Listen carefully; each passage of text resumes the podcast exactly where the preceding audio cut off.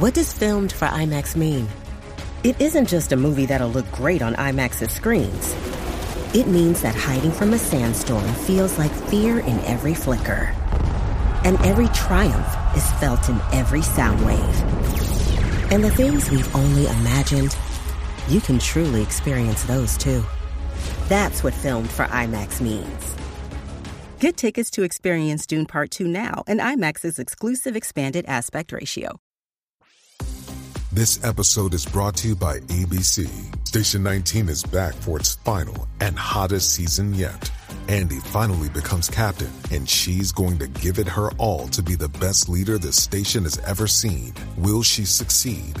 Get ready for fiery new romances and high adrenaline rescues. Watch the Station 19 season premiere tonight at a new time, 10, 9 central on ABC and stream on Hulu.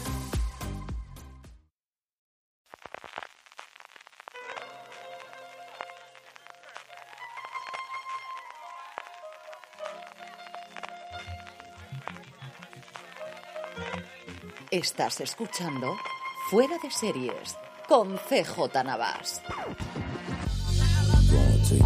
Bienvenidos a Premier, el programa de fuera de series donde repasamos los principales estrenos de la semana, analizando sus primeros episodios y siempre sin spoilers.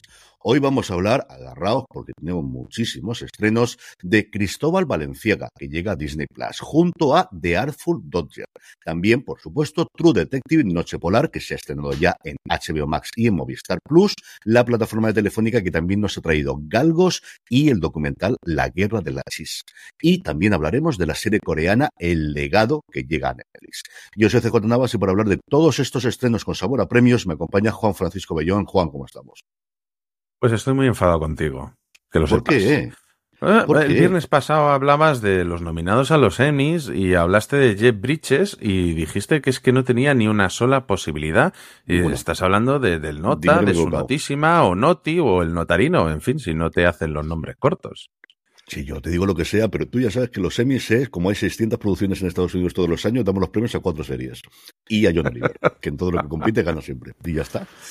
Vamos, 17, acerté 17 de 26 categorías. Bueno, 17 Un de día, 26. un día tenemos que hablar seriamente de esto de los premios porque a mí no me cuadra que se lleven lo- todos los premios de reparto la misma serie y otras series se vayan de vacío. Lo de Bob Odenkirk es de, de pena, de lástima, de, de qué está pasando ahí dentro de una serie con 53 nominaciones y no Eh. se lleva absolutamente nada. Lo que ocurrió en su momento con The Wire y con tantas otras. Pero el, el asunto es, especialmente en los últimos años, lo que tenemos es este arrase. Es que, pero ya lo vimos en las nominaciones. Fíjate la cantidad de nominaciones que tenía Succession en toda la interpretación y es que no había ninguna duda. Y mira que no ganó la de actriz secundaria, porque al final esta mujer le quiere mucho a Coolidge, es que quieren sacarle en el micrófono a ver qué barbaridad dice.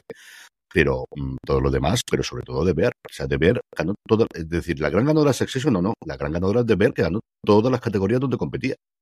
Todas las principales donde Es- competía. es- porque es es de locos. La primera temporada no estaba como mejor actriz, sino como mejor actriz secundaria. Y esto es lo que tenemos. Sí, hijo, esto es, esto es lo que hay.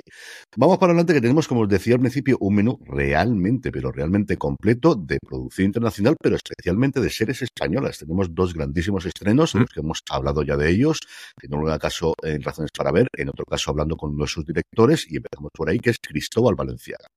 La serie de Disney Plus, la primera serie que encargó en su momento la Casa de Ratón en nuestro país, su sinopsis nos dice que Cristóbal Valenciaga presenta su primera colección de alta costura en París. Atrás queda una exitosa trayectoria en sus talleres de Madrid y San Sebastián, vistiendo a la élite y aristocracia española. Sin embargo, los diseños que en España marcaban tendencia no terminan de funcionar en el sofisticado imperio de la moda en el que se ha convertido París, donde Chanel, Dior y Givenchy marcan tendencia. Guiado por su obsesión por el control en todos los aspectos de su vida, Valenciaga definirá su estilo y acabará convirtiéndose en uno de los diseñadores más importantes de todos los tiempos. Escuchamos su tráiler y volvemos para hablar de Cristóbal Valenciaga. El cuerpo de una mujer, un trozo de tela y las puntadas justas para sujetarlo todo. Así Cristóbal Balenciaga. Mi vida ha sido el trabajo, el estilo, la discreción, la exclusividad, la supervivencia, el miedo, la traición, la resistencia. París Madrid. Secretaria. Nicolás y Virgilia. Ramón. Lazio. La prensa. Dior. Givenchy. Chanel. Todos crearon el misterio Valenciaga. Una cosa es lo que te dicen en la cara y otra lo que luego escriben. Nunca me ha gustado mucho lo social. Y nunca me he considerado un artista. Lo que quiero es coser. Marlene Dietrich, Grace Kelly. Ahora voy a vestirla a usted el día que se corona como reina de Bélgica. Por fin hay un rival para Valencia. Christian Dior, el figurinista. ¿Crees que te está copiando? Algunas de nuestras mejores clientas se han pasado a Dior. Todas mis clientas tienen algo que no les gusta. Mi trabajo es que no se note. Alguien nos ha puesto en el punto de mira. Yo no voy a exponerme ahora. No quiero saber nada de la alta costura. No puedo con este mundo. Me da miedo lo que se diga de mí cuando yo no esté. Estamos ya de vuelta. Juan, ¿tú qué esperabas inicialmente de Cristóbal Valenciaga? Me va a costar mucho decir todo el nombre porque durante muchísimo tiempo, durante casi dos años, la serie se iba a llamar simplemente Valenciaga. Fue un cambio de hace apenas un par de meses cuando ya tuvimos el primer tráiler precisamente, el que le cambiaba en el nombre. ¿Qué esperabas de ella con, con respecto a lo que te has encontrado finalmente? Bueno, yo esperaba una serie, pues quizá un poco más sencilla, quizá porque no había reparado en quiénes estaban detrás del proyecto porque eso fue hace poco mirando, preparándome ya cuando llegaron los screens y tal, y dije, ahí va, espérate que aquí, que aquí hay más, hay más chicha de lo que parece. Realmente esperaba un biopic sencillo que nos contara su historia y poco más, pero lo que me he encontrado es algo espectacular. Mm, yo creo que una de las mejores series españolas que hemos visto en los últimos años eh, sin ninguna duda. Hay un trabajo detrás, un mimo, un gusto por, por todo, desde la música, la fotografía, el propio guion, que, que, lo, lo, normal sería esperar pues un, un biopic que ensalce a lo máximo a su protagonista y aquí acompañamos a un lo que hacemos es realmente acompañar a un personaje complejo como, como poco se visto, obsesivo, eh, por intentar mantener el control. No, no, sé, yo me esperaba algo mucho menos y me he encontrado, bueno, es que eh, se, se, lo decíamos fuera de, se lo decía yo fuera de micro a, a José Marigoneaga el otro día. Yo, esto nos llegó un viernes por la tarde los screeners, mm. yo estaba reventado ya y digo, voy a ver uno y me voy a dormir y, y me pegué la serie del, del, tirón. No sé si acabé a las dos de la mañana o a, la, o a las tres de la mañana, pero es que no podía dejar de verlo. Yo eh, tenía muchas ganas de verla porque era el gran proyecto desde luego de Disney Plus, porque tenía detrás a la gente pues responsable de muchos de los proyectos, especialmente de cine en el este. La Trinchera Infinita posiblemente sea lo más conocido de Hitor Aguirre, de John Garaño y de José María Goenaga, mm. que venían de hacer Loreac y de un montón de películas más, que han creado una pequeña escuela en el País Vasco, que tiene un estilo de creación y dirección muy particular, porque al final lo que suelen hacer es codirigir los tres, como ocurrió con la Trinchera Infinita, o tradicionalmente lo que hacían eran de dos en dos, se iban combinando, lo contaba también José María en su momento, y este volvieron a trabajar los tres. En un proyecto que no viene de ellos, sino que viene de Lourdes Iglesias, que es la que inicialmente plantea la idea, se la plantea a ellos, y van juntos a Disney Plus, que deciden que sí, que era el tipo de proyecto de lo que yo creo que todas las plataformas desde Narcos buscan, ¿no? Una historia local que tenga una amplificación internacional. Y aquí es una historia muy suya, muy del París Vasco, de un personaje muy conocido allí en España, la gente que ha seguido la moda, pero que luego, evidentemente, pues tiene el nombre internacional de Valenciaga, con todos los cambios que se han producido en la marca a lo largo del tiempo. Yo era una serie de verdad que esperaba muchísimo y que tenía mucha curiosidad por ver a Alberto San Juan como Ivente porque también es uno de estos papeles que definen tradicionalmente un actor, esto lo vemos mucho más en Hollywood, ¿no? De alguien que ha hecho toda una serie de papeles a lo largo de su vida, que ha hecho sitcoms, por ejemplo, que ha hecho un tipo de producto distinto y de repente tiene un gran papel dramático que le da una nueva, que le insufla una nueva vida a su carrera para los siguientes 10 o 15 años. Y yo creo que esto va a ocurrir con Alberto San Juan.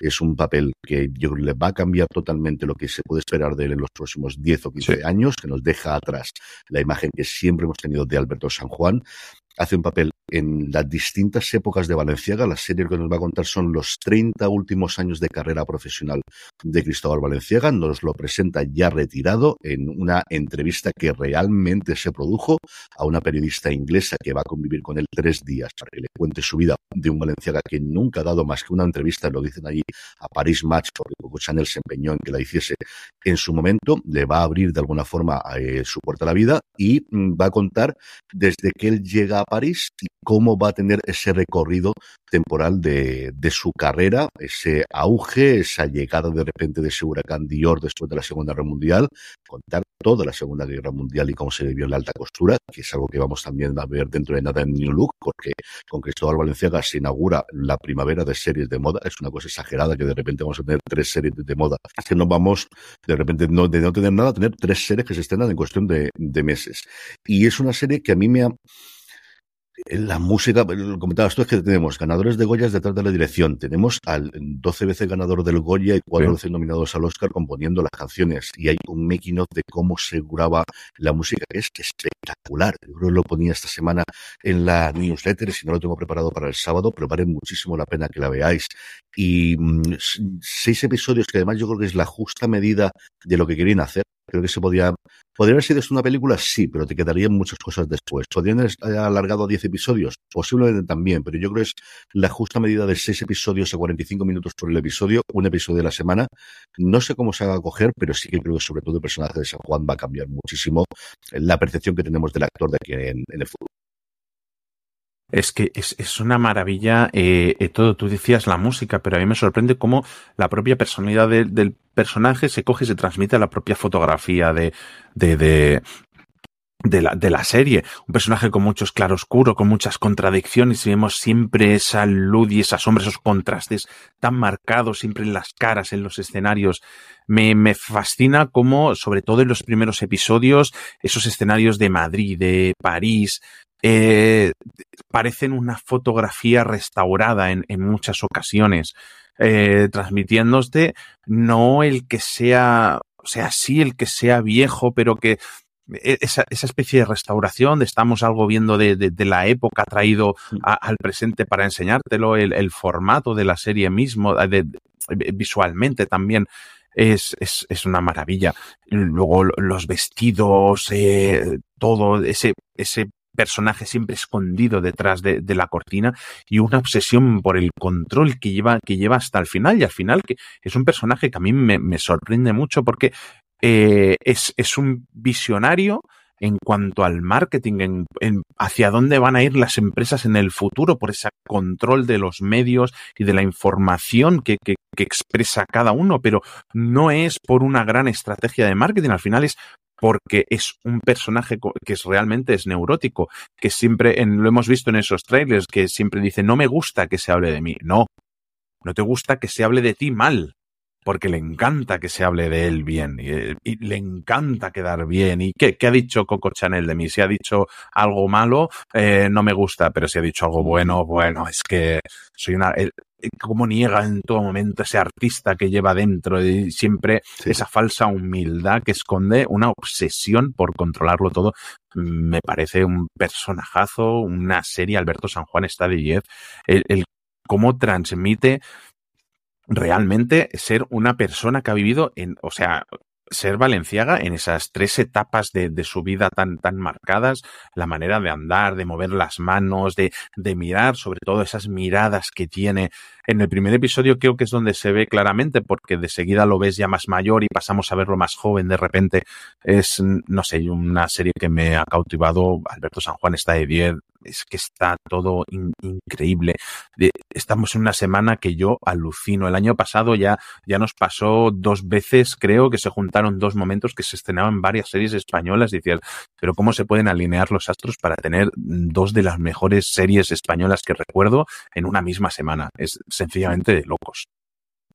Totalmente. Yo, eh, hay, visualmente la serie es apabullante y lo es desde el principio sí. y es cierto que al final la parte de la moda es una cosa que, que bien tratada y con dinero y con gusto y la labor de vestuario aquí es impresionante, lo tienes. La serie te va a dar yo creo los momentos icónicos que si conoces la carrera de Valenciaga vas a seguir.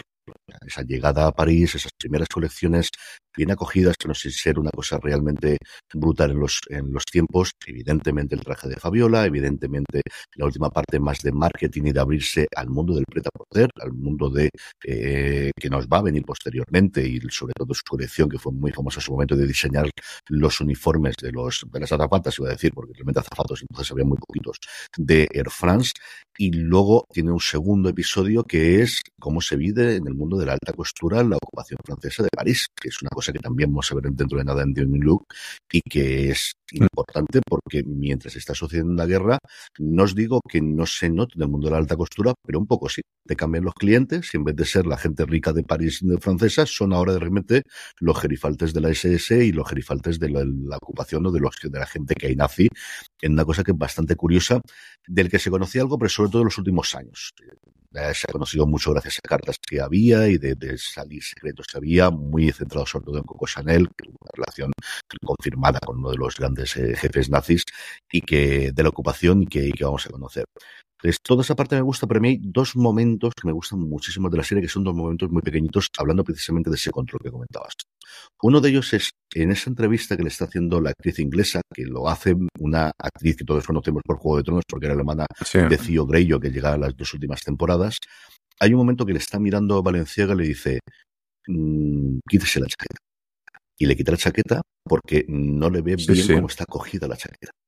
Y dice, pero señor Valenciaga, ¿qué hace que la chaqueta? No, no, no, no, no. Y entonces Valenciaga, con setenta y tantos años, le descose la chaqueta y se la vuelve a coser, se la vuelve a poner. ¿Nota la diferencia? Pues ni sí ni no. Bueno, si usted dice que no, pero le digo yo que está totalmente diferente.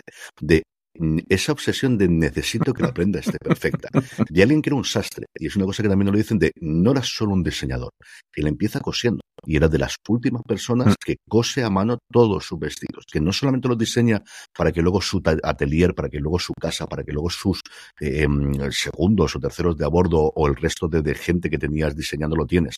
Es algo que vemos también con Air France, de que se empeña en tocar uno a uno todos los trajes. Hay un otro momento maravilloso también de decir, hay varias que se han quejado de las mangas porque cuando van a subir los, los bultos arriba se les quedan tirando. Y él le dice a su compañero en ese momento, es que Cristóbal, tú te has pasado toda la vida diseñando trajes para mujeres que no levantan los brazos. Ese momento también es maravilloso.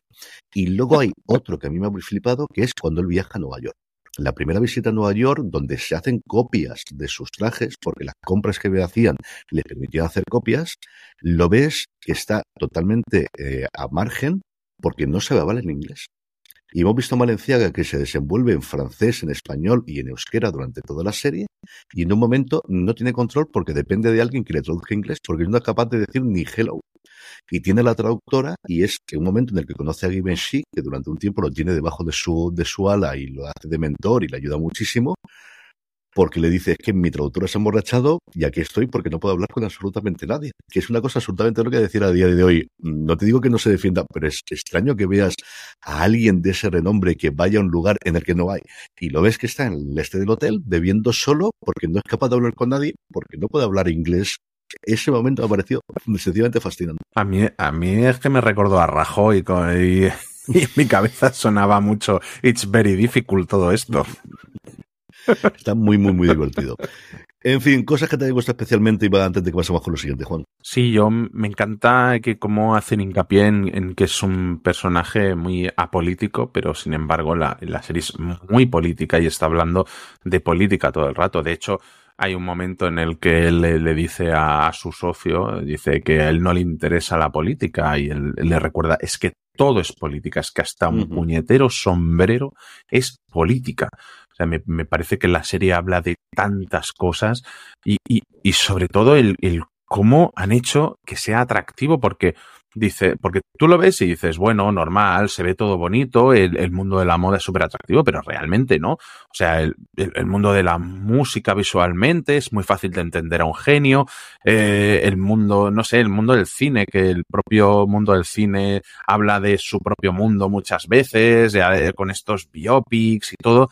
Y, creo que es más fácil de entender, pero ostras, hacer atractivo el, el, coser, el cortar una tela y todo, y sin embargo aquí es maravilloso ver a Alberto San Juan cómo, cómo despliega una tela, cómo, cómo clava un alfiler o todo, que, que escuchado seguramente el que nos está escuchando dirá qué chorrada está diciendo este señor, pero no, es que realmente, es que visualmente es una maravilla la serie. Yo de verdad que no es un mundo que a mí me llame tanto como, como, como otras áreas del diseño, pero, pero, ostras, es que es para, es para enmarcarlo, de verdad. Para mí ha sido un disfrute. Eh, tenemos por ahí pendiente a ver si tenemos otra, otra entrevista y, porque es que tengo ganas de seguir hablando con sus creadores de esta serie porque es que me, me ha fascinado. Y bueno, vamos ahora con esa otra serie española que, que, hemos comentado hace un momento, que no es ni más ni menos que Galgos, de la que ya habéis tenido un razones para ver si estáis suscritos a nuestro canal de review de fuera de series, en la que ya hablamos 20, 20 30 minutos de la propia serie, pero que, ah, pues ahora aquí seguimos hablando un ratito más así entre amigos, ahora que nos escucháis poquitos y esto queda en plan íntimo. Eh, Galgos, serie de Movistar Plus que se ha estrenado esta semana, el pasado 18 de enero, con un doble episodio y que tenéis uno cada jueves. Van a ser seis, más o menos 45 minutos por episodio, y cuya sinopsis dice así. Carmina Somarriba y Emilio Somarriba son los herederos del Grupo Galgo, empresa familiar especializada en bollería, chocolates y alimentación infantil. La crisis del sector, la inminente llegada de la ley del azúcar y la falta de liderazgo de Emilio, presidente de Galgo desde que falleció su padre, hacen que la empresa no pase por su mejor momento. Gonzalo Díaz, marido de Carmina, después de muchos años trabajando al lado de Emilio, tiene sus propios planes para la empresa, pero una decisión repentina e inesperada de Carmina provoca un terremoto familiar y empresarial que afectará también a sus hijos Blanca, Guzmán, Jimena y Julián. La lucha por el poder les irá separando y Carmina tendrá que elegir entre salvar la empresa o su familia. Escuchamos el tráiler y seguimos hablando de Calgo.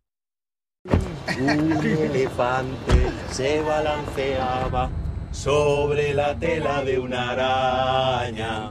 Como veían que no se caían, fueron a llamar a otro elefante. En estos 40 años hemos hecho muchas cosas juntos, pero de la que estoy más orgullosa es de nuestra familia, de nuestros hijos. Quédate unos días más. No, mami. Tengo trabajo en Bruselas. Me gustaría que ocuparas mi sitio en la fundación. Me encantaría tenerte cerca. Galletas, juego, robots, todo en uno. ¿Cómo piensas conciliar la crianza con tus planes de dominación mundial? ¡Joder! Parece ser que hay una periodista hurgando en la basura. Y no tardará mucho en dar con tus trapicheos. ¿Cuándo sale esta mierda? Supongo que lo haces para joder a mamá, ¿no? Es genial este empoderamiento tuyo. Es que nos estás jodiendo a todos. Yo creo que en toda crisis hay una oportunidad. Y juntos, tú y yo, podemos aprovecharla. Pero a ver, ¿tú quieres esto? Pues, eh, pues igual sí. Tengo que pedirte un favor. Ya sabes lo que se comporta, ¿no? Quiero que sepas que no es personal. Es lo mejor para la empresa. Voy a iniciar una investigación interna. Y tomaré las medidas que haya que tomar. Pero volveremos a ser lo que alguna vez fuimos. Por algo somos Somarriba.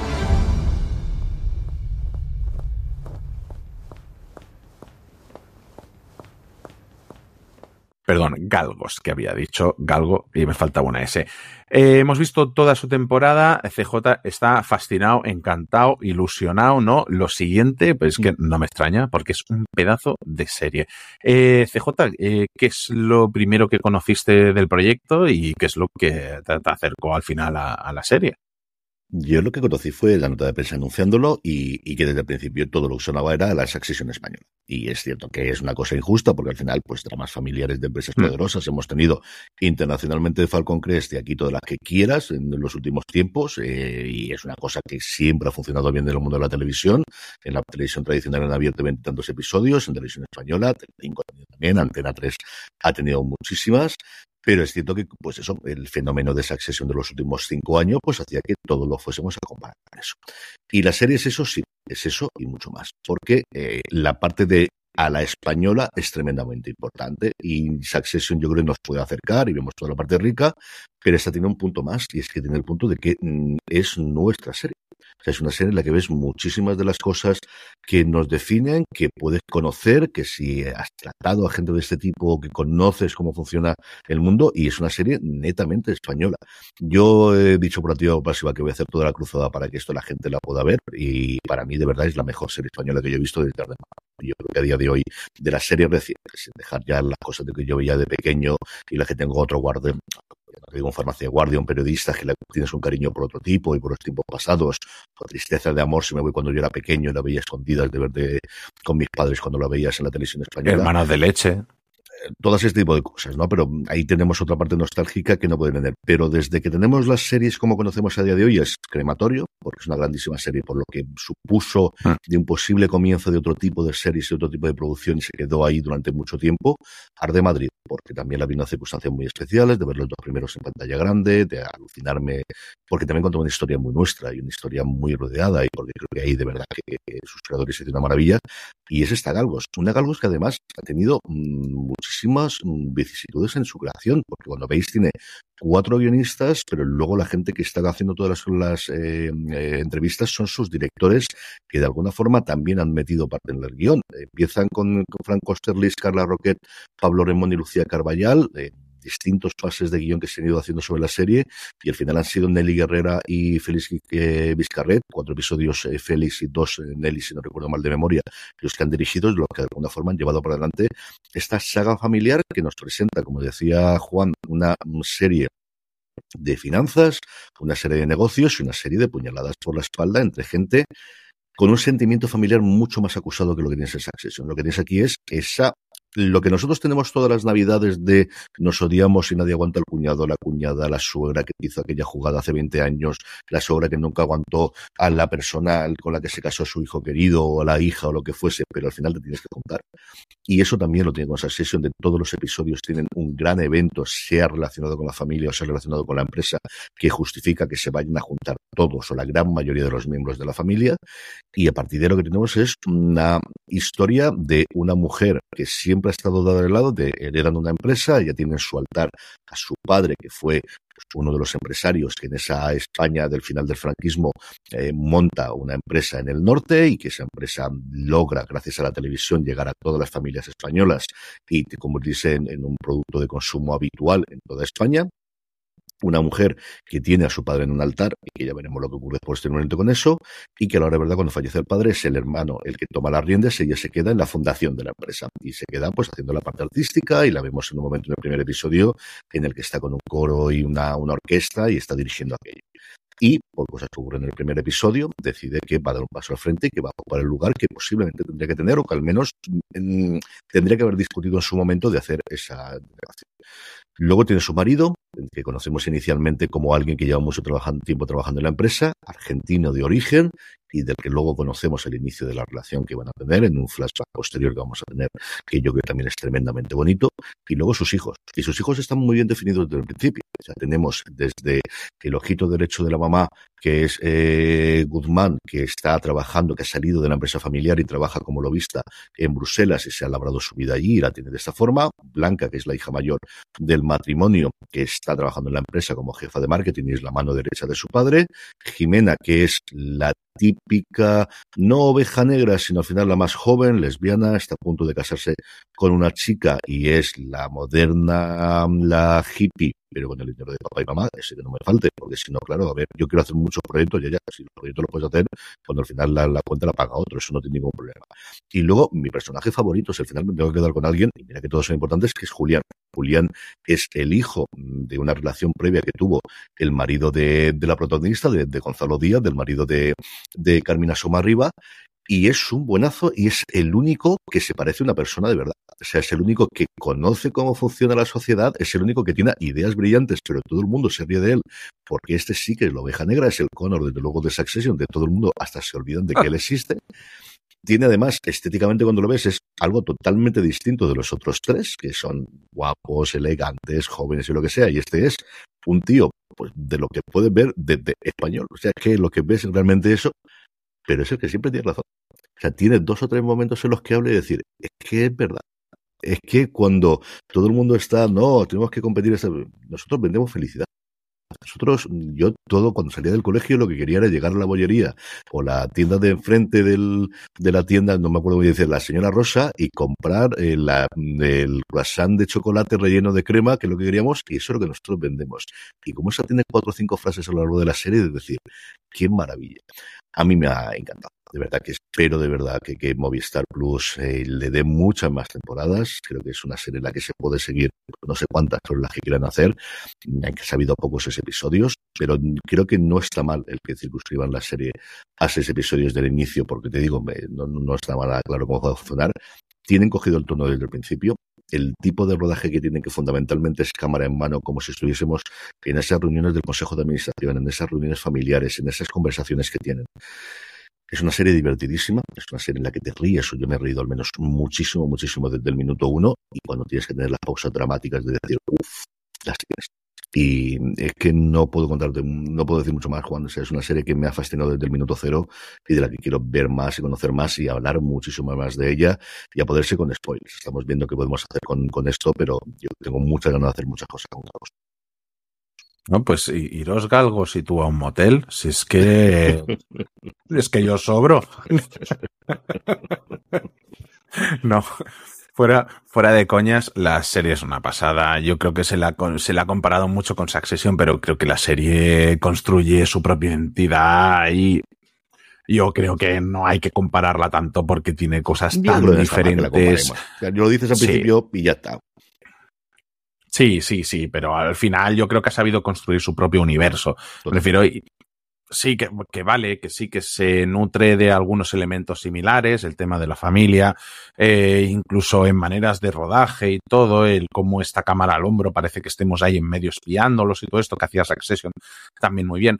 Pero más allá de eso, ostras, es que, bueno, empezando ya que estaba hablando de la fotografía, es que la iluminación, el encuadre, es que incluso algunos ángulos y planos súper efectivos que, contribuyen simplemente a, realzar esa narrativa, mm. esa narrativa que, que, hace que la serie sea extremadamente entretenida con, con episodios que, vamos, es que te, los zampas como, como pipas, es que no te das cuenta y se, y se ha acabado el episodio y, y siempre con un ritmo altísimo. Has hablado tú mucho de, los personajes, pero ostras, es que está todo el mundo a un nivel espectacular. Adriana Ozores, la, la primera, es que da gusto verla cada vez que está en una escena. Yo soy Team, eh, Carmina Soma Arriba a, topísimo desde el minuto uno. Su, su marido Gonzalo de Purria y sí, sí, acaba mal en la serie o en, las próximas temporadas o cuando sea. Yo estoy con Carmina a, tope. Y luego, por destacar otros actores, creo que María Pedraza está estupendísima. Marcel Borras haciendo de Guzmán, ese ojito derecho que tú decías, mm, está eh, excelso. Es, ese nivel de chulería que tiene ese poder cuando está en Bruselas. Le, gusta tocar el poder y se nota, y se nota además. Y, y luego, eh, y Jorge Usón, esa persona feliz que está ahí dentro, es que es un personaje que es, que es maravilloso, ¿no? Lo, comparabas con Connor, pero Connor era un pobre idiota. Este es que es, buena persona y además es, demuestra que es el único que tiene dos dedos de frente muchas veces en la familia. Y luego, pues, no sé, una serie que creo que sabe estar al día con muchos temas. Me encanta que la empresa sea de galletas, que sea una empresa de azúcar, que es el nuevo mal de este siglo XXI y de las redes sociales, que, que parece que todos son recetas saludables, ¿no? La nueva tarta de queso saludable que te puedes comer cada día sin azúcar y ese tipo, tipo de cosas. Y no sé, que, que que sabe abordar, pues eso, eh, temas sociales modernos, que habla de la paternidad sin, ningún complejo y, de la falta de, de paternidad también eh, en muchas, en muchas ocasiones, de, de, no sé, que una relación lésbica pues sea algo normal y estándar y, no sea algo raro, algo nuevo, sino que todo el mundo lo asume como, como normal dentro de la ficción y la narrativa. Creo que coge muchos de estos temas que, que es, bueno, es, es, el siglo XXI y al final es una muestra de ello y es una familia que vive en, en ese siglo y, y me encanta. Y no sé, creo que has dicho tú tantas cosas y, y creo que queda poco más que de... Sí, pero es que es, es, es real, es que queda poquito más más que decir. Es una serie que es súper entretenida, que visualmente es, es un órdago, que los actores están todos estupendos. Mm, Es que queda para mí poco más que añadir. Es una serie de, de vista obligatoria, eh, una serie para ver en familia, para ver en pareja, eh, para ver solo. Eh, los amantes eh, de las series que no quieren perderse la última gran cosa. Esta es una de esas últimas gran cosas que, que hay que ver sí o sí. Totalmente. Yo por destacar tres personas más que aparecen. Patricia López Arnaiz, que siempre ha hecho papeles tremendamente intensos. Yo la descubrí en su momento en La Peste y ha hecho muchos papeles interesantes en los últimos tiempos. Nominada y ganadora de, de un montón de premios. Está divertidísima como Blanca. Y está divertidísima Mm. y, y dura. Y esa relación que tiene con su marido, con Raúl, con esa inversión de roles tradicionales en la que ella, mm, los hijos mm, le dicen, quiero a papá, porque quien está en casa es papá. Y tú no estás, y tú quién eres. Y tiene momentos absolutamente brillantes con el hijo. De verdad que son divertidísimos. Y luego Amalia, que es el personaje de Eva Martín, que yo creo que si la serie continúa adelante puede seguir mucho más allá, que es el, la relación más permanente que tiene Guzmán, es una eurodiputada que conoce en Bruselas y que marca muy Mm. claramente dónde está la relación y dónde puede estar sí o no. Sí. Ella quiere Y los límites. seducirla para el mundo de la política y le marca muy clara de tenemos esto y no lo estropeemos. Y eh, aquí hay, como se dice ahora modernamente, unas líneas rojas que no podemos traspasar si quieres que siga adelante y, y lo tenemos marcado. Y como eso va a desarrollarse en la serie en momentos de los más duros que yo recuerdo de, de la serie, todo lo que ocurre aquí Sí. en medio, que es cuando Guzmán tiene que tomar una decisión porque es el ojito derecho de su madre, pero su madre sabe que al final si tiene que no sacrificar a alguien, pero pedirle algo, se lo puede pedir. Le pide una cosa complicada y le pide una cosa que él no quiere hacer. Y ya veréis, ese episodio a mí me parece fascinante la, resolución que tiene esa. Así que, de verdad, por favor, ved Galgos. Quiero tener muchas más temporadas de esta serie.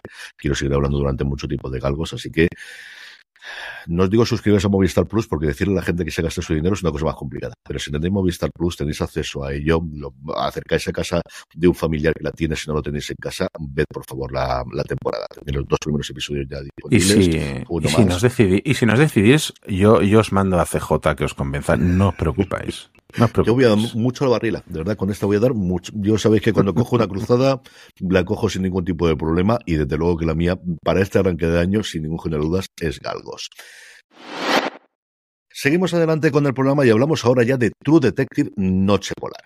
Cuando la larga noche de invierno cae en Ennis, Alaska, los ocho hombres que operan la estación de investigación ártica SAL desaparecen sin dejar rastro. Para resolver el caso, las detectives Liz Denvers, Judy Foster y Evangeline, Navarros, eh, y Evangeline Navarro, Cali Riz, una antigua exboxeadora, la actriz, no el personaje, la actriz era exboxeadora y se ha metido ahora al mundo de la interpretación, tendrán que enfrentarse a la oscuridad que llevan dentro y escarbar en las atormentadas verdades que yacen enterradas bajo el hielo eterno. Escuchamos su tráiler y volvemos enseguida. What happened in the last case you worked with Navarro? That was good. Until it wasn't.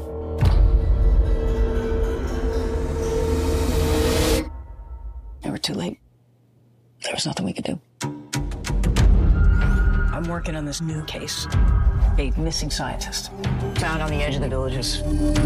Frozen solid. What do you want? It's been six years. Why are you here? Because we both know what really happened. And you need my help. I've seen that before. Years ago. Fine. I'm just gonna do this one thing. Work together to close this case. And that's it for the two of us. It is. So, you want in, or you just wanna go fuck yourself? Burnt eyeballs, self inflicted wounds. Those men died before they froze. What the fuck? Get out of here, now! You okay? She's not good with people she cares about.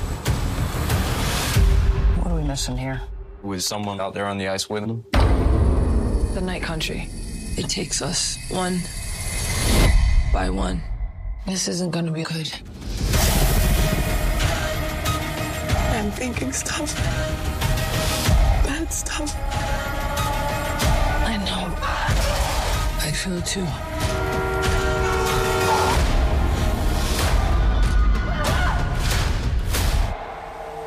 Guess you're thinking the worst part is done. It's not. Finish what you started.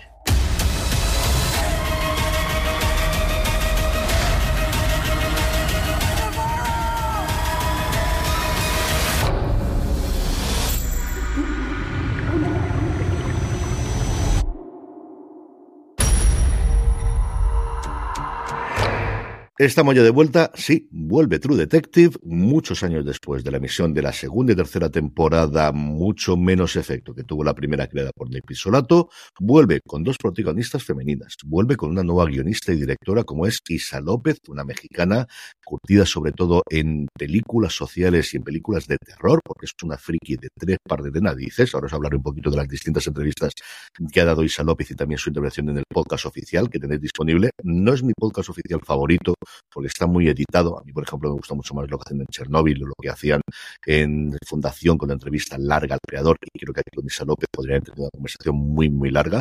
Tenemos eh, una serie de menos episodios de lo que tuvimos en su momento con True Detective. Solamente son seis episodios en esta ocasión.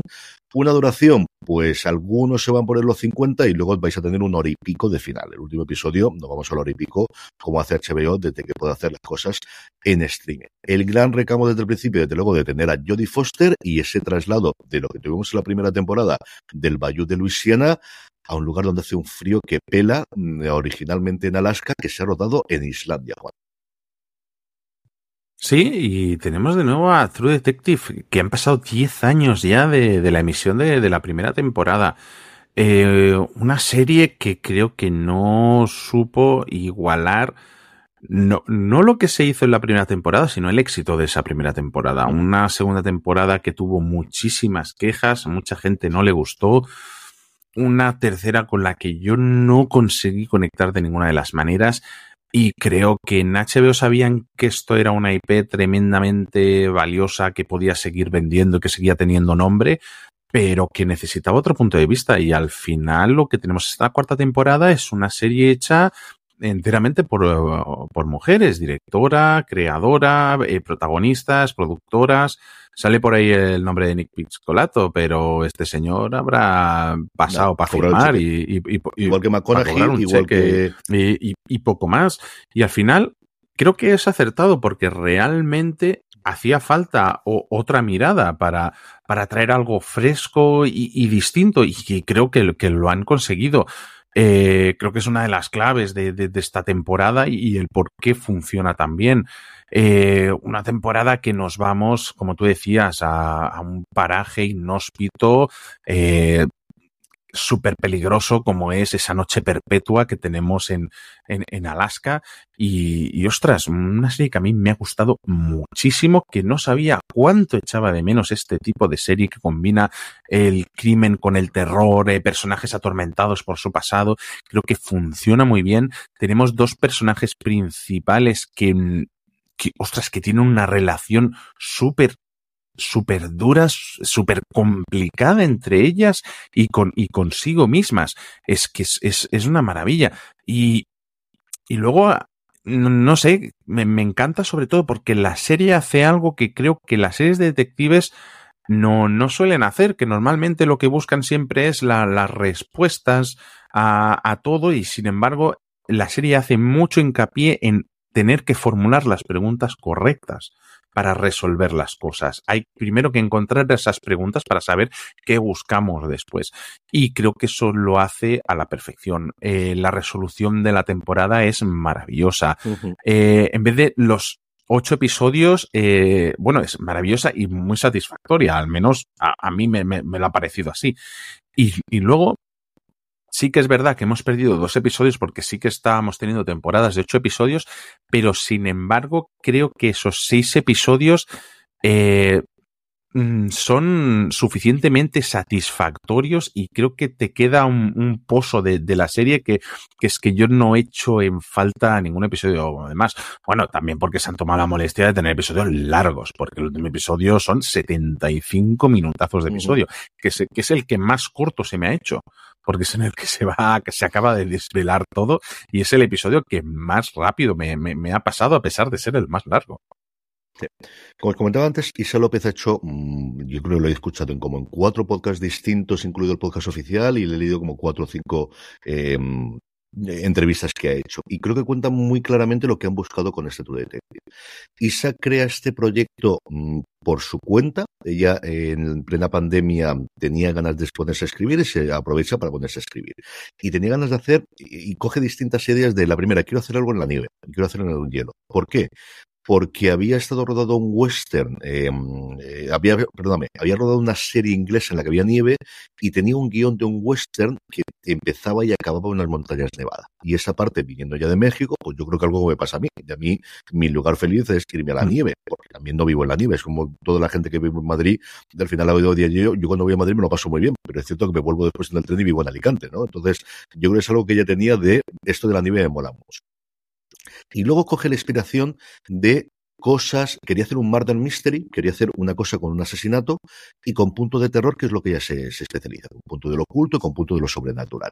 Y se inspira en dos relatos que ella recuerda que de la infancia y de juventud le habían marcado mucho de historias reales, de casos que no estaban resueltos. Una, de un barco creo que recordar que en Estados Unidos dice el nombre del podcast oficial, pero no acabo de quedar con él y no me ha dado tiempo de mirarlo más, que zarpa y de repente cuando se vuelve a ver el barco la tripulación ha desaparecido y no se sabe qué ha ocurrido porque están los manteles puestos y las mesas puestas y de repente ha desaparecido todo el mundo y no se hay, dice, y esa es la inspiración directamente de este lugar del, del Ártico, de esta eh, estación de investigación en la que vamos a tener. Y luego un caso de unos eh, eh, rusos montañeros que van a cruzar un paso, no sé si es en los Urales o si era en algún otro lugar, y de repente los descubren a todos muertos con heridas autoinfligidas y con cosas muy extrañas que no entienden. Y esa fue directamente la inspiración a lo que vemos que ocurre a todo el personal que había dentro de la estación de investigación. Eso, como digo, perdón, eso, como os digo, lo crea ella en plena pandemia y resulta que conforme está escribiendo eso, le llaman HBO porque estaba a gente que le parecía interesante y que eran creadoras y yo que están buscando una directora también, e intentar resucitar True Detective porque no había funcionado muy bien Mero Fistown, porque le estaba funcionando muy bien este tipo de series y estaban a, invitando a gente que le hiciera un pitch de si te diésemos True Detective, ¿qué harías tú? Ella, que es una friki de Tulu de tres pares de narices, lo que hace es, mira, mi idea es olvidemos de la segunda y la tercera, como yo creo que todo el mundo teníamos claro, volvamos a coger la esencia de la primera, y donde antes tenías calor y, la humanidad y la, toda esta parte, vamos a tener ahora frío. Donde antes tenías esto, ahora oscuridad. Y donde tenías dos detectives, vamos a tener dos mujeres detectives. Eso cambió mucho en el guion, porque ella inicialmente hizo una detective, iban a ser dos, la segunda, la que hace Cali Reese, inicialmente iba a ser latina y eso lo cambia cuando se va a Alaska. Consigue que le pague HBO un viaje a Alaska para conocer a toda la sociedad de allí donde va a hacerlo y es cuando decide hacerla una eh, integrante de toda esa comunidad que tenemos a origen de allí y eso sí, mantiene el nombre de Navarro porque era el nombre que originalmente tenía esta actriz. Ella pelea mucho porque sea Kelly Reese la, la protagonista, la coprotagonista, y Judy Foster, yo creo que es una idea de ella de vamos a buscar una estrella de HBO, se lo pasan a Judy Foster, Judy Foster queda a comer con ella, hablan muchísimo porque había leído todos los guiones, una Judy Foster que lleva mucho tiempo retirada de la interpretación, pero sí que ha dirigido muchísimo, y especialmente televisión, ha dirigido muchísimos episodios de televisión, si vais a su página de IMDb lo veréis, y cambia el personaje porque ella originalmente había presentado el personaje de Judy Foster como alguien que ya veréis lo que le ocurre. Yo creo que en los primeros episodios eh, ya le ocurre, de, tiene un pasado muy complicado, pero que era alguien que sufría mucho, que le estaba pasando muy mal por esa cosa que le había ocurrido en el pasado familiar y que le afectaba mucho. Y Judy dice, esto está muy bien, pero yo creo que la forma de reaccionar de eso es ser una capulla. Y quiero interpretar una capulla. Y dice, y todo el cambio de lo insoportable que es Liv Danvers, que es muy buena en su trabajo, pero es una compañera absolutamente espantosa, lleva mal con todo el mundo, hace que todo el mundo lo odie. Eso fue una indicación de Jodie Foster y volvimos a reescribir. Y luego se van a rodar a Islandia. Y dice, Islandia es un pueblo, dice, nos creamos allí, estuvimos tres meses rodando en Islandia, nos acogieron mucho porque entre semana rodábamos, pero los fines de semana, claro, tampoco te ibas a ir de Islandia a otro sitio. De verdad que están muy en las entrevistas, es una tía que tiene una entrevista muy, muy interesante ha contado muchas veces lo mismo en los distintos podcasts, pero eh, vale mucho la pena. Y es de verdad que un lugar brillante. Y la serie, ya hemos comentado Juan y yo muchísimo en esas razones para ver, para, para que hagáis, a mí me encanta. Me parece que es, sí, es lo que. Foster es lo que tú dices. Esto lo, lo coge, lo coge otro actor y cae en un estereotipo más visto, vamos, que yo qué sé. Y aquí, sin embargo, Jodie sabe aportarle fuerza y profundidad al papel y, y lo que tenemos es eso, pues a una toca narices, pero una, investiga- una investigadora astuta y, y compleja. Y, ostras, es que es, es maravilla la química que tienen ellas, es, es, es fascinante. Y luego, otra cosa, antes de terminar con, con True Detective, la cinematografía es, una pasada, es atmósfera pura. Eh, creo que saben captar eh, muy bien toda esta oscuridad y esta atmósfera sombría en torno a, a- la nieve, a ese paraje inhóspito. Mm, No sé, me, me tiene maravillado con toda esta, esta trama a, a la, a- en la oscuridad, con todo luz artificial, pero es que se nota que están en una noche perpetua. Es que, vamos, no quiero ni imaginarme lo que tiene que ser vivir en un, en un sitio así. En el que es de noche desde finales de noviembre hasta principios de febrero, que son dos meses, igual que luego es de, de día. A mí me gusta muchísimo. Yo creo que si os gustó True Mm. Detective, vuelves a las esencias de la primera temporada. Y eso es Sí. una cosa totalmente consciente. Hasta el punto de referencias directas que tenemos a momentos icónicos de la primera temporada que tendremos a lo largo de, de esta nueva temporada. Eh, tenemos toda esa parte oculta, tenemos toda esa parte de las relaciones, tenemos ese descubrimiento del, del misterio y de qué es lo que ha ocurrido y una resolución, como decía Juan, que tengo mucha curiosidad por ver cómo se va a coger. A mí me ha gustado mucho cómo lo han resuelto igual que a ti, pero tengo mucha Mm. curiosidad por ver cómo se va a coger.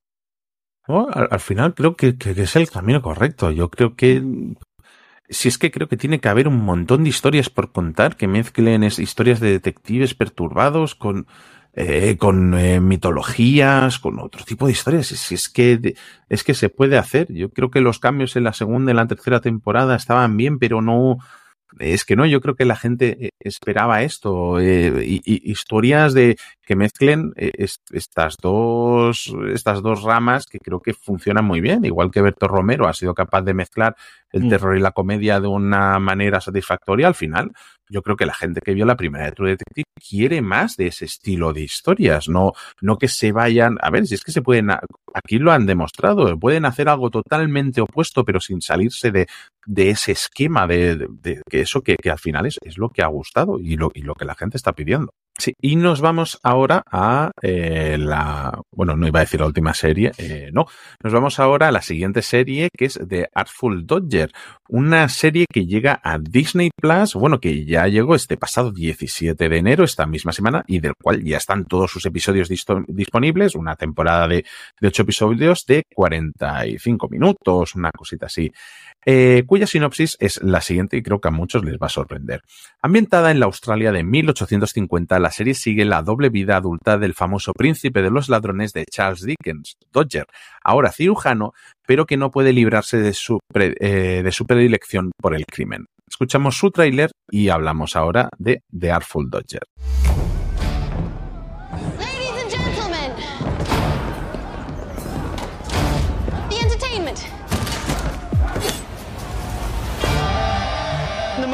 Celebrated Dr. Jack Dawkins.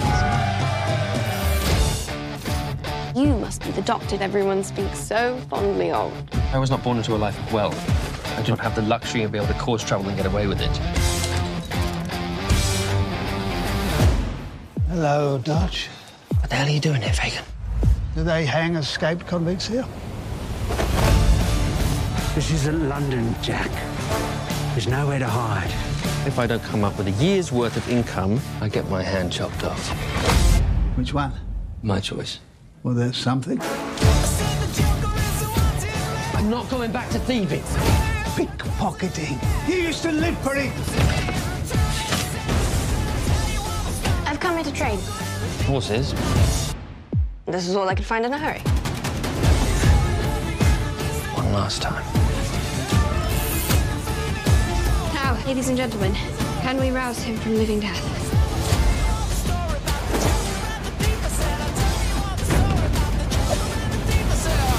Now, that would require artfulness.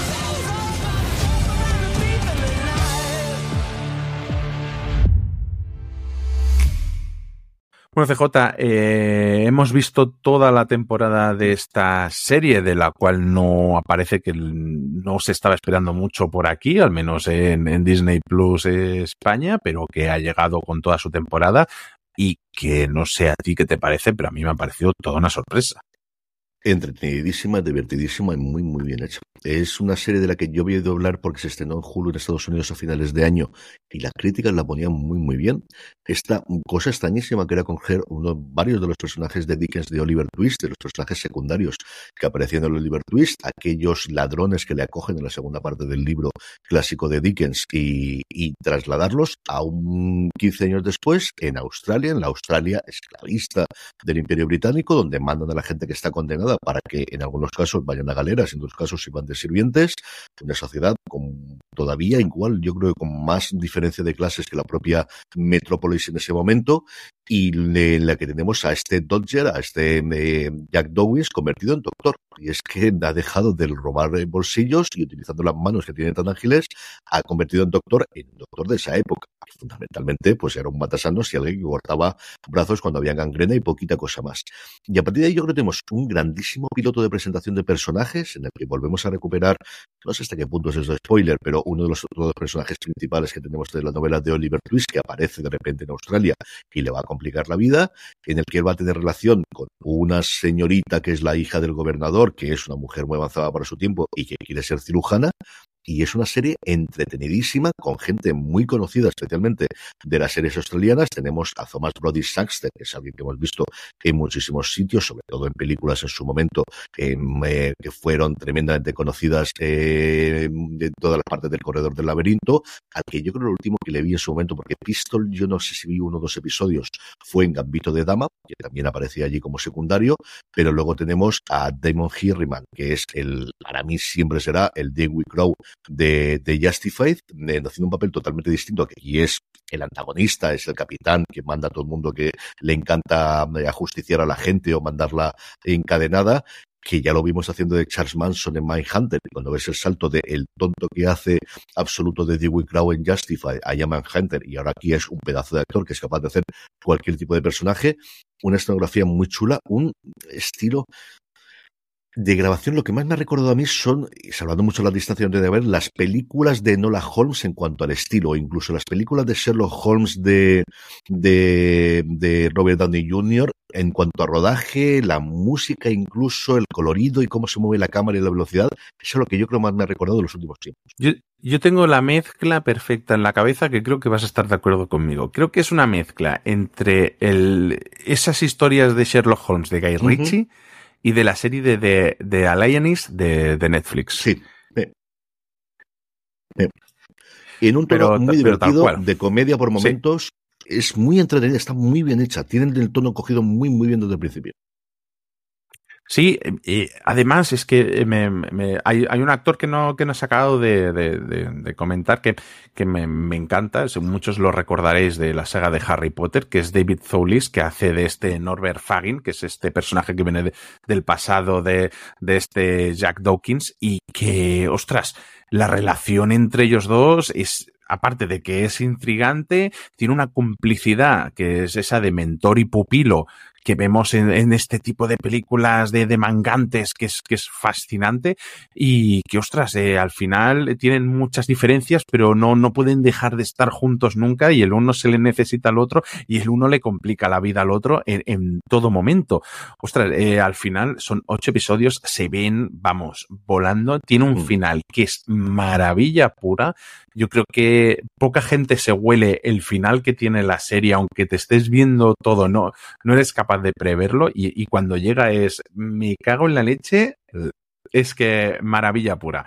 Y, y luego pues pues eso creo que tenemos unos episodios con apuestas, con engaños, con una red de crimen y al final eh, todo esto mezclado con el tema de la medicina, eh, se crea una, una, narrativa muy compleja, pero muy emocionante a la vez, que es fácil de seguir, es súper entretenida, tiene un ritmazo, porque además la banda sonora es rock and roll pura, de ahí yo creo que también han cogido un poco la inspiración de, de del Sherlock Holmes de, de, sí. de, Guy Ritchie, o bueno, más de Guy Ritchie que, que de, la, de su Sherlock Holmes, pero es que incluso las melodías que no son can- que no son las canciones propias que han cogido la canción del disco la han puesto están basadas en, en canciones de rock también un poco lo que hacían los Bridgerton o lo que hemos visto que hacía Westworld en- con, con diferente estilo y ostras es que le sienta esto eh, que es que es una pasada y luego eh, Thomas Brody Sanger el protagonista este Dodger o Dr. Jack Dawkins que, que está espléndido, tiene un bozarrón, o sea, tú ves al chaval que es un palillo, pero tiene un bozarrón y cómo se desenvuelve, cómo le mete ese toque de chulería que necesita el personaje en ciertos momentos, cómo se... También cuando se tiene que escabullir todo es, un buscavidas y no sé, yo me he encontrado una serie que creo que no, que ha llegado un poco medio escondida y ostras, es que es un, un regalazo, es que me, menuda, menuda semana de series.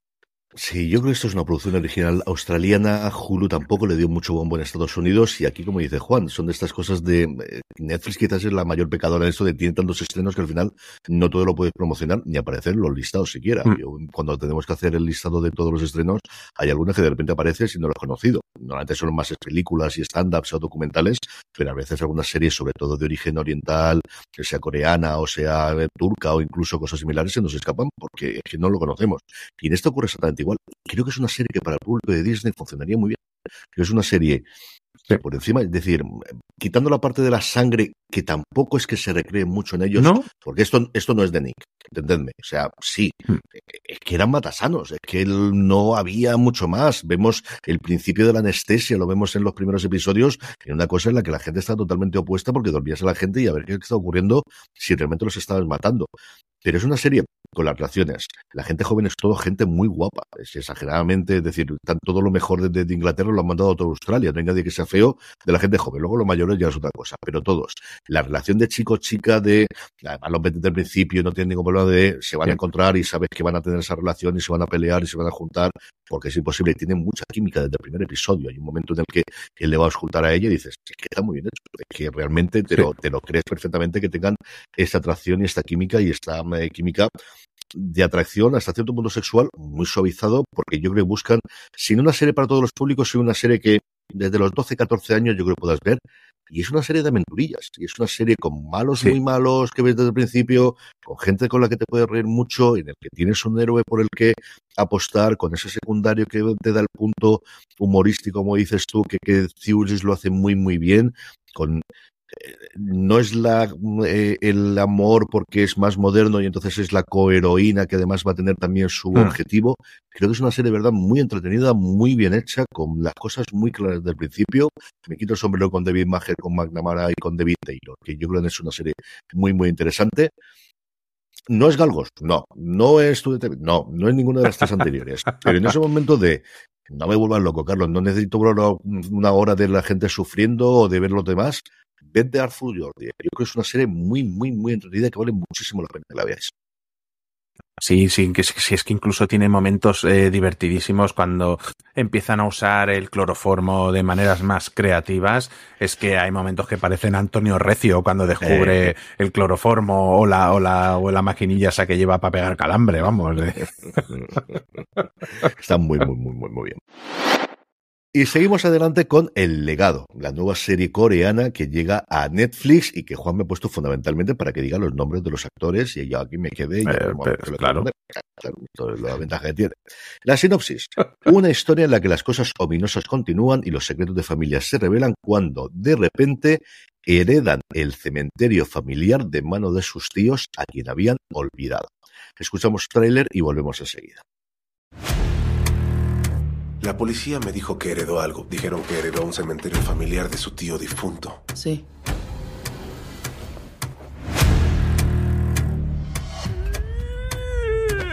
¿Qué hace? Soy yo, soy tu hermano, tu medio hermano. También tengo derecho a ese cementerio.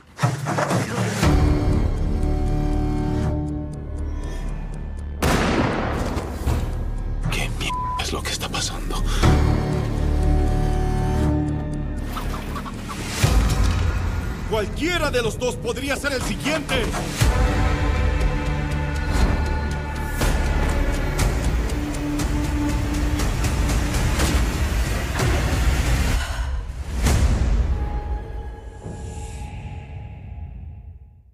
Estamos ya de vuelta. El legado es una miniserie de seis episodios de 45 minutos por episodios que tiene el gran recamo, desde luego para nosotros, de haber sido creada por Jo Sang-ho, el director de Tren a Busan.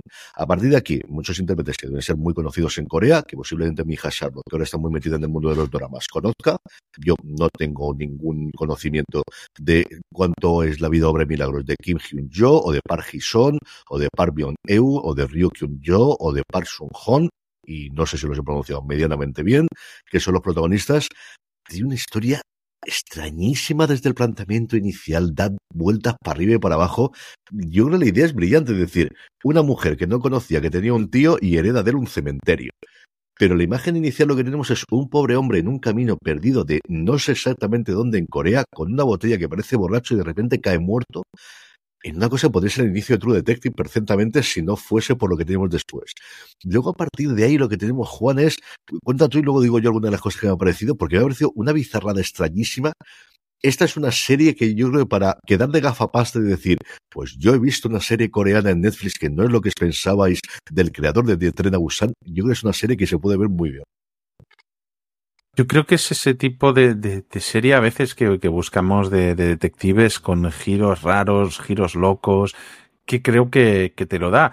Sí que es verdad, como tú decías, creo que tiene algunos altibajos la serie, pero luego, sin embargo, creo que eh, la trama, creo que va incluso al final del primer episodio, vemos como, aunque ya creamos que sabemos por dónde va a ir la serie, que parece que está todo bastante claro, siempre eh, te va dejando ahí mm, algo más, un girito y esto no va a ser como yo pensaba. Creo que tiene eh, personajes complejos. No los, no los, mm, tanto los protagonistas que han heredado el, el cementerio, que también, que entre ellos son una pareja que ya de, de, desde primeras ya ves que ahí la cosa no, no va demasiado bien, pero eh, los detectives que van de, detrás de ellos, detrás del caso, ya tienen una relación súper compleja. Uno era antes el jefe del otro, ves que hay un drama familiar por ahí en medio. Creo que los personajes tienen suficiente chicha para poder irle sacando cada vez más. Y luego hay algo que me ha gustado mucho, que es que creo que el, el, la atmósfera eh, y sobre todo visualmente y el color que tiene la serie, creo que es bastante fascinante. Creo que es ese entorno rural y desolado que nos presenta, donde se, se ubica este, esta especie de cementerio, este, este pueblo, eh, creo que, no sé, ya, refleja un poco que hay un ambiente ahí como de medio de desesperación, de oscuridad y, y todo eso creo que es ese tipo de historias que que van sacando la chicha poco a poco y que tiene suficiente, suficientes cosas escondidas como para tenerte enganchado. Eh, luego, lo que tú decías, sí, la trama tiene ciertos altibajos. A mí es que no hay una serie coreana que no me pase lo mismo siempre, que es que se van por los cerros de Úbeda. Mm, pasa siempre. Aún así, creo que es una serie de misterio distinta para el que esté buscando a lo mejor algo distinto a True Detective, por ejemplo, para el que no le convenza o para los amantes de las series coreanas, que creo que es algo que va en aumento y que están alcanzando buenos series, buenas, buenas cotas de calidad, eh, o al menos las que nos están llegando últimamente, son suficientemente atractivas o creo que tienen algo nuevo, distinto a las series que se hacen en, en Occidente, como para que nos llame la, la, atención. Y al final es gente que también sabe contar historias, no siempre de las mejores maneras, pero al menos tenemos cosas distintas. Es una serie muy curiosa. Es una serie, el planteamiento de los personajes, cuando llega, de repente llega la policía y inicialmente digo, ¿pero cuántos policías van aquí? O sea, yendo, tenemos el planteamiento inicial del pasillo y hay un jefe con cuatro sí. tíos detrás. Es decir, eso no, no, lo tienen de la policía de Nueva York. O sea, no lo he visto de las series americanas.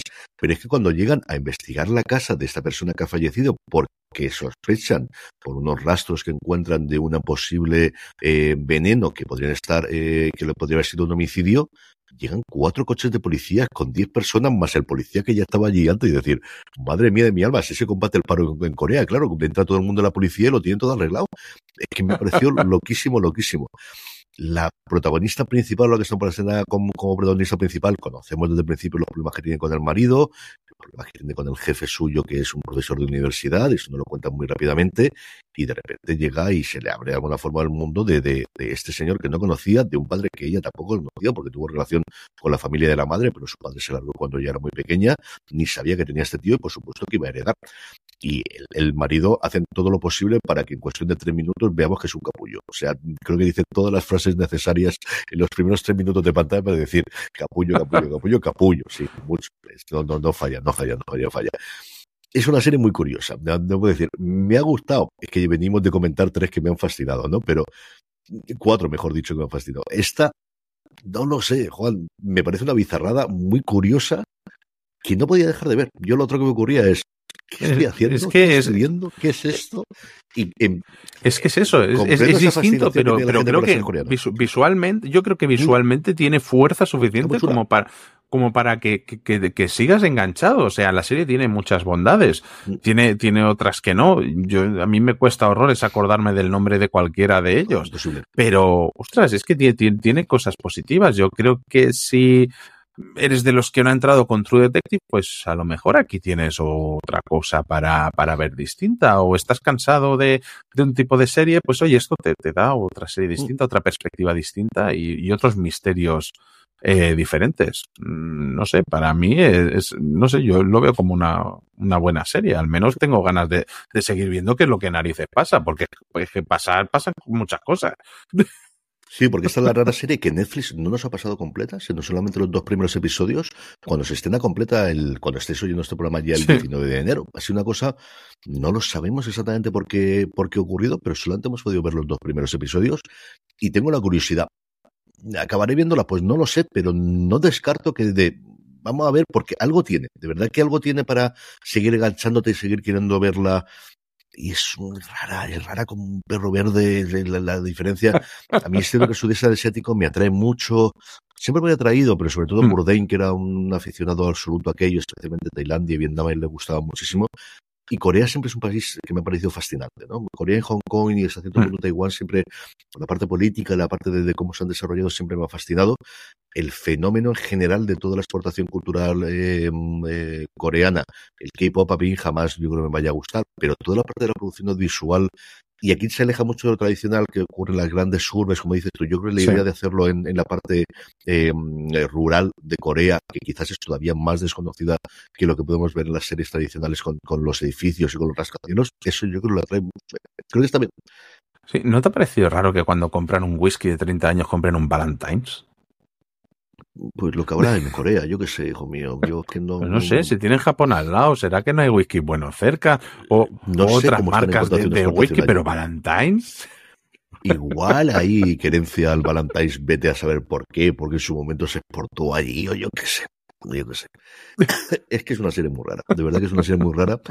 De todas las que hemos comentado hasta ahora, es la que vería la última, pero no dejaría de verla, de verdad que no dejaría de verla. Sí, y dejamos ahora eh, el legado para eh, hablar de lo, último que tenemos para esta semana, que es una serie documental que se ha estrenado este pasado 16 de enero, que ya están los dos episodios disponibles, dos episodios de 50 minutos, que es La Guerra del Hachís, una serie documental creada por Víctor Méndez Sanguos, el mismo de, de Narco Gallegos, y cuya sinopsis es la siguiente. Por tierra, mar y aire, el hachís llega a Europa todos los días del año a través de España. La guerra del hachís narra con el máximo detalle y desde dentro de la acción un negocio dominado por el crimen organizado que genera una espiral de violencia y que mueve millones de euros manchados de sangre. Escuchamos su tráiler y hablamos de la guerra del hachís. El tráfico de hachís genera millones de euros todos los días del año y deja tras de sí una espiral de gran violencia. Ellos no dudan en ejercer cualquier acción violenta contra la fuerza y cuerpo de seguridad por salvaguardar la mercancía. La droga ya ha infectado a buena parte de una sociedad que ve con buenos ojos su consumo y que mira para otro lado cuando se trafica en sus narices. Cuando se prueba el dinero fácil y rápido, difícilmente luego se sale de ese mundo, ¿no?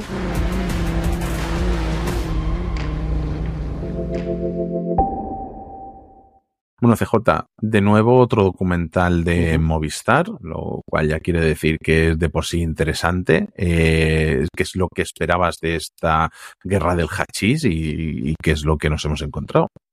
Yo esperaba seguir la tradición, como te decías, comentabas tú, de, de la maravilla que está haciendo documentales Movistar Plus. Y lo que me encontró es un. Es un programa. Y a ver cómo pues, explico yo esto. Mm, claro, nos han acostumbrado tan mal a tener series documentales de un nuevo cuño reciente que yo creo que lo que tenemos es un programa de investigación. Y es un programa de investigación.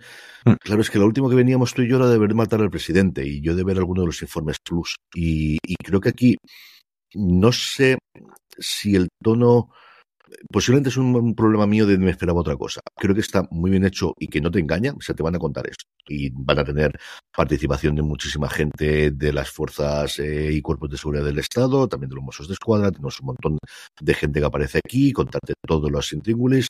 Tienes una persona que además con un mapita te lo cuenta muy claro y con Google Maps, y es una cosa muy curiosa porque yo nunca he visto ese acceso a la policía. Tenemos una voz en off muy de programa de televisión de la sexta o de cuatro, de, de, de programa de equipo de investigación, que va poniéndolo y que va contándolo y que ensalza la labor de la policía. Tenemos entrevistas a gente de los distintos cárteles. Y yo creo que es un problema de expectativas de a día de hoy, cuando a mí me dicen que es una serie documental, espero otro tipo de cosa. Espero algo más parecido. No es necesario que sean recreaciones. No sé si es el formato, es decir, pero Crims te lo cuento de otra forma distinta. Eh, matar al presidente te lo cuento de otra forma distinta. Yo no sé si es el tono, si es la parte cinematográfica. Y aquí tenemos un programa de televisión en Movistar Plus, con lo bueno y con lo malo que tiene eso. Es decir, yo creo que es más accesible, creo que se va a ver mucho más posiblemente que otras series documentales. Pero esa parte a mí mm, me ha faltado algo más en un tema que tampoco es que a mí me vuelva loco. O sea, también tengo que reconocer que, bueno, pues bien, ¿cuántas veces hemos visto yo esto más? Lo hemos visto en ficción, es curioso de ver, es curioso cuando te dice las cantidades, es curioso de decir pues la cantidad de gente que ya conocemos especialmente en la bahía de Cádiz que trabaja en esto, igual que trabajaron en el contrabando de tabaco en su momento y en tantísimas otras cosas. Mm, pero a mí tampoco sería que me haya decepcionado porque no es la palabra, es quizá esperaba otra cosa diferente y lo que me encontrado es un trabajo muy bien hecho, que no te engaña, que te cuento lo que hay, pero ni más ni menos que eso. Sí, a, a mí no, a mí no me ha desagradado. Sí que es cierto que, que la manera de contarlo es, no, no es tan actual como vimos con Matar al Presidente, pero aún así creo que lo hace de una manera que es tremendamente familiar para, porque creo que no hay nadie que no haya hecho zapping eh, alguna vez y se haya encontrado con equipo de investigación en la sexta y tenga muy claro lo que es eso en la cabeza. Mm. Y creo que por una parte es un punto positivo porque ya encuentras algo que es, que es una manera de hablarte que es tremendamente familiar. Y lo segundo que tenemos, por lo menos a mí sí me ha gustado mucho, eh, todo lo que cuenta, porque yo realmente eh, es que aparte de a todo lo que han podido acceder de, de cuerpos de especializados de, de, toda España, tanto Mossos de Escuadras, Guardia Civil, eh, es que todo el mundo que se ha involucrado en este documental me parece apabullante y luego realmente que te explica muy bien el proceso, el proceso de, de de lo que hacen los narcotraficantes de inicio a final, cada vez que tienen que cambiar, cuando les falla una estrategia, cómo buscan otras. Yo me parece de locos eh, la que arman en plena, en, en, alta mar, con las lanchas allí paradas durante días y días, con gente viviendo en tiendas de campaña dentro de las lanchas. Yo estaba alucinando cómo de ahí salen nuevos sistemas, nu nuevos tipos de negocios, como son los que guardan bidones de gasolina para llevarle a esas lanchas. Cómo se las ingenian de una y otra manera. Y luego, cómo los, los cuerpos policiales dan caza a todo esto. Creo que está tremendamente bien contado. A mí me cuesta recordar algún otro reportaje que cuente todo esto de una manera tan clara de inicio a final. Y la verdad es que decíamos que a lo mejor no sorprende tanto en la manera de contar, pero creo que lo que todo lo que cuenta del, o sea, no para, porque es que además no es que se recree mucho rato en lo mismo y una otra vez, si es que no para, hay tanta cosa por contar que creo que incluso dos episodios a mí se me han hecho cortos, dos, dos episodios de 50 minutos, que no, recuerdo si lo he dicho ahora, pero están los dos ya disponibles en Movistar. Y, y ostras, yo creo que ese tipo de documental para el que le interese el tema, eh, lo mismo que pasaba con narcogallegos y todo esto, que, que, creo que está muy bien. Todo el tema de las lanchas también, por ejemplo, a mí me ha sorprendido que este tipo de lanchas que, que usan ya estaban prohibidas en España de, desde hacía desde hacía unos años. O sea, al final creo que y sí, creo que a lo mejor la factura técnica del documental no, no es el, el, gran nivel a lo que solemos estar acostumbrados como Movistar, pero aún así creo que era un tema fascinante y que, que creo que, como dicen en el propio documental, está tan arraigado en la sociedad que parece que esto no sea algo malo, el, lo de fumar hachís, marihuana, y sin embargo cuando ves aquí todo lo que llega a mover realmente es espectacular. Sí, yo creo que tiene. Eh, es igual ese punto de, de debate posterior, que los ya que lo suele hacer mucho de hasta qué punto la guerra de las drogas es conveniente. Es decir, de, en- Hmm. se habla muy poco de la legalización. Yo creo que tampoco es el, el documental persigue hacer eso, ¿no? El de, fíjate, todo Hmm. sacrificio tío, para una cosa que luego a día de hoy ya empiezas a legalizar en muchos sitios y cosas similares, ¿no? Sobre la parte de mm, cómo vas a tener con afectos a las familias, hay otros documentales que lo han contado mejor, de- aunque ellos lo dejan. Mm. Tiene a gran a favor, como decías tú, y además lo ves al principio cuando sale el episodio, porque salen todos los logos inicialmente, de ese acceso sobre Sí. todo a los juegos. O sea, eso sí que yo creo que no ha habido ningún documental que tenga a cara descubierta en la gran mayoría de los casos, porque muchas veces a la que está oculta, aquí también hay algunos de la gente que no quiere conocer, pero ese de contar cómo hacen las operaciones, de cómo las diseñas, de entrar incluso en los lugares donde ellos se reúnen, Sí. en lo, lo que hay. El, el primer episodio abre con, con un despliegue policial brutal, porque hay un montón de policías, decía antes de los coreanos, ¿no? que tenemos más todavía, y con los furgones policiales y con el jefe diciendo yo me quedo aquí porque falta- hace falta otro Sí. coche, que eso yo no lo hemos visto tanto, en ficción sí, pero en documentales. Esa escena, esa escena me ha recordado mucho al primer episodio de la unidad de la primera temporada. y hasta antidisturbios. Es cierto que es menos si es un furgoneta, pero Sí. lo hemos visto mucho en ficción, pero no tanto en documentales, porque no hemos tenido normalmente esa tradición de que ahí se mete una cama. Y Los yankees lo hemos tenido con cops desde hace treinta y tantos años y lo hemos tenido mucho más, pero aquí yo, poquito a poco, pero no tantísimo. Y de luego yo en eso sí que creo que es, si no pionero, de los sitios más claros de decir, vamos a contar esta historia. Con lo bueno y con lo malo que tiene eso, por ejemplo, como los documentales de un deportista en el que sabes que, bueno, pues si tienes la participación del deportista, vamos a contar esta parte. Aquí yo creo que lo que sacrificas con toda esa participación es, hay otro tipo de preguntas que si hacemos algo al- quizá más independiente, no vamos a plantear aquí porque tenemos muy claro cómo funcionan las cosas. Mm, Yo creo que no te engañes. O sea, yo creo que si tenéis, si os gusta Sí. este mundo o tenéis curiosidad por ver cómo funciona, como decía Juan anteriormente, si no lo conocéis, esa parte de las lanchas de ya no podemos ahí, ahí la, la parte de lo- la barrera que han puesto en la entrada de una de las rías, eso me parece maravilloso, de tener que cortar para que no entres en las lanchas, Sí, sí. que la han cortado ya dos o tres veces los narcotraficantes para poder desembarcar un poquito más adentro, eso me pareció maravilloso. Sí, sí, sí, al final eh, es eso, no sé, yo creo que, que sí, a, a ver si en el futuro ve si se vuelve a hacer algo de este estilo, mm, algo más de, de, de money le llegan a los señores que hacen el- estos documentales y, y vemos un, un salto de, de calidad, porque creo que al final son temas que interesan a la gente siempre. Sí, todo lo que sea droga, ya sabes que bueno, ahí tienen narcos.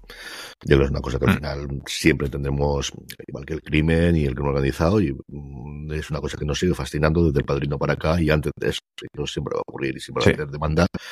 Y no te digo nada del true crime si además hay asesinos por en medio.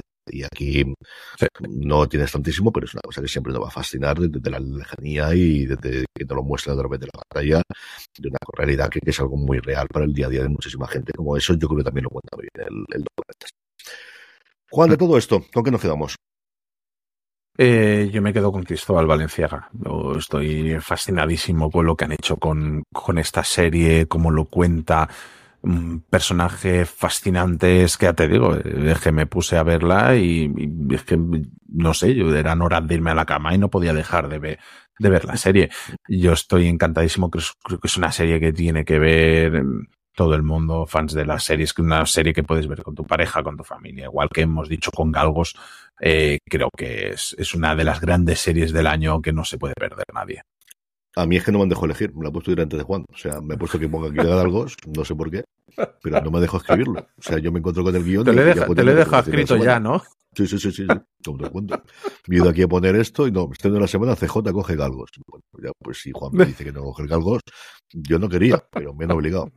Ved galgos, por favor. De verdad, haceros un favor a ti, a nosotros, a mí, a Movistar Plus y a todo el mundo. Ved galgos. Y esto es esta semana, pero la semana que viene, madre mía, cómo empieza el año. Madre mía, cómo empieza el año. ¿Qué nos viene la semana que viene? Pero esto es de loco. La semana que viene tenemos eh, Griselda, la serie de Sofía Vergara, que ha sido trending topic en España, fuera de España, con- por, por esa entrevista con Pablo Motos. Pero bueno, la serie está a la altura. La semana que viene hablaremos de ella. Eh, Zorro, la, esta superproducción de Sequoia Studios, que veremos qué tal ha salido. Los Amos del Aire, la superproducción creo que de Apple TV que llevamos desde que se anunció la plataforma esperando y madre mía qué ganas tengo de hablar de ella, pero qué ganas. Y luego tenemos en, en Prime Video tenemos expatriadas, pero tenemos bastante más cosas porque es que realmente la semana que viene va a llegar bastante cargada. Creo que todos los días vamos a tener un- una serie, una buena serie para, para ver. Y estamos a mitad de enero. Madre mía de mi alma. Sí, sí. Vaya 2024 llevamos de arranque. Vaya 2024. Y, de- y- y No. decía- y decían que no iba a haber series este año. Que... Y veremos la ventana de los semi. O sea, yo no sé qué van a estrenar en abril. Hijo mío, sí, sí, sí, esto es, es una locura. Desde 2024 de verdad que tenemos un arranque absolutamente loquísimo. Don Juan Francisco Bellón, un abrazo muy fuerte hasta el próximo programa. Un abrazo enorme. Nos vemos. Y a todos vosotros, querida audiencia, pasaros por fuera de series.com, que ya estéis viendo el arranque de año que tenemos y lo estamos desde luego celebrando gracias con muchísimos programas en fuera de series.com y por nuestra tienda, la tienda fuera de series, fuera de series.com barra tienda. Gracias como siempre por escucharnos y recordad, tened muchísimo cuidado de fuera.